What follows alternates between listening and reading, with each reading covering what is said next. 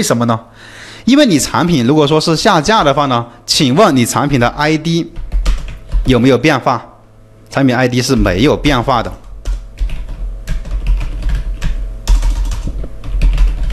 但是呢，你把它删掉，再重新发，那个 ID 就是一个全新的 ID 了，是一个全新的身份，像你人的身份证一样，对不对？你像你重新诞生了一个人，他有一个全新的身份证号码。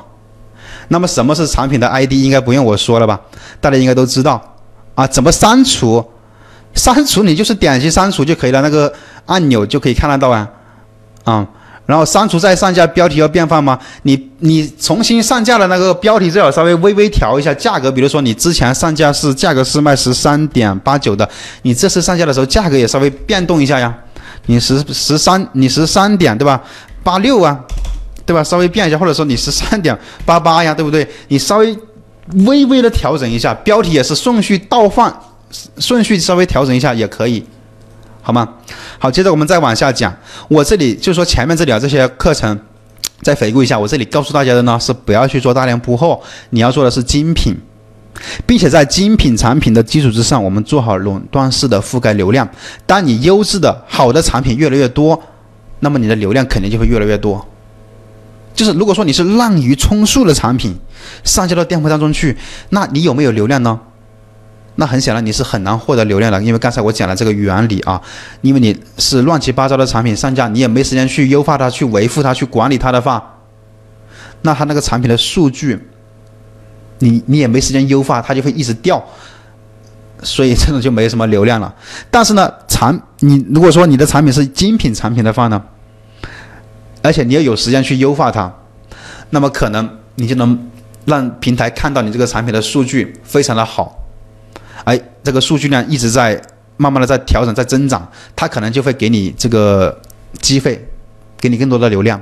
所以说我们要做小而美的产品。你刚开始你没必要说追求说要上架那么那么多的产品，大量的产品。你刚开始慢慢慢慢的来，慢慢的上架产品，把力力争把每一个产品呢都用心的去填好它的任何的一个属属性啊，包括详情页，认真的去做。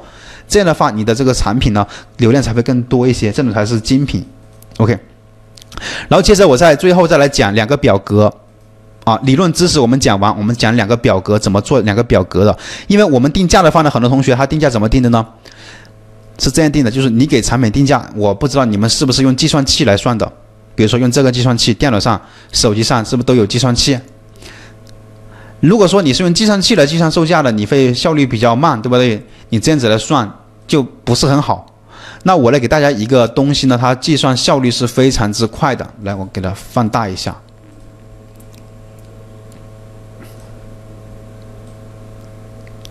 像这个计算的表格呢，OK，我来演示一下。我们我们一般我们是怎么样计算这个产品的一个售价的？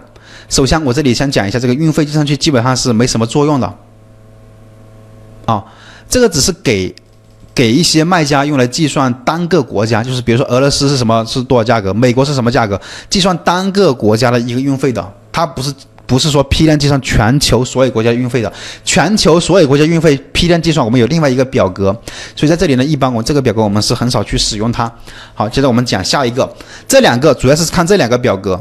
如果说我们定价格的话，你的成本价是多少？比如说你成本价是三十块钱拿货价格，写个三十，国内运费和国际运费。